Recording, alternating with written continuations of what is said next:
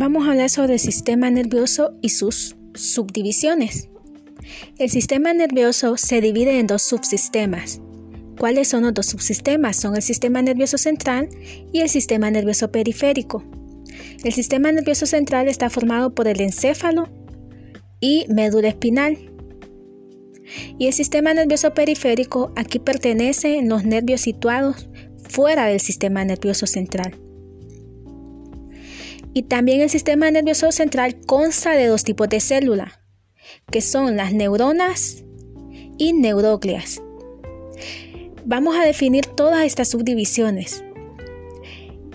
¿Qué es sistema nervioso central? Es la fuente de nuestros pensamientos, emociones y recuerdos. Si estamos pensando en algo, es el sistema nervioso central que nos hace pensar en algo o el que se encarga de que podamos tener esos pensamientos. Ahora vamos con el sistema nervioso periférico. Está formado por nervios que conectan al encéfalo y la médula espinal con otras partes del cuerpo. Ahora vamos con las neuronas.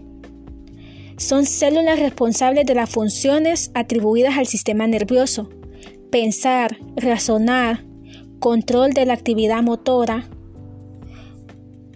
O sea, cuando dice pensar, razonar, las neuronas también lo que dice que el sistema nervioso central se encarga de eso.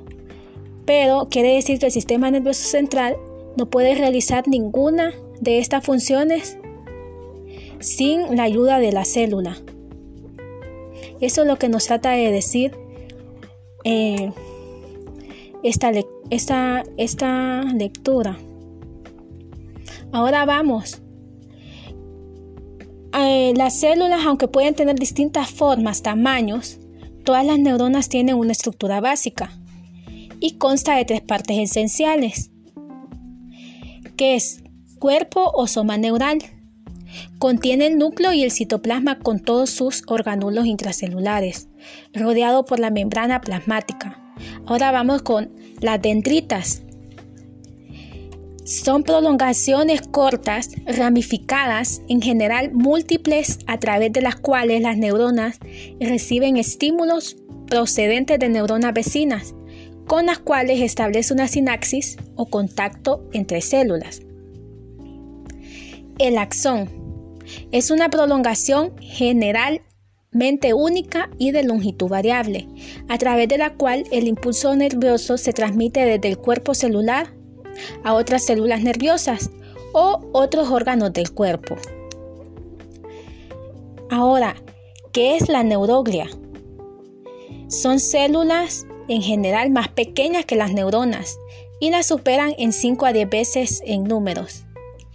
Las principales células de la neuroglia son astrocitos, oligodendrocitos, células ependimarias, células de Schwann y células satélites. Estas son las células que se que componen lo que es la neuroglia.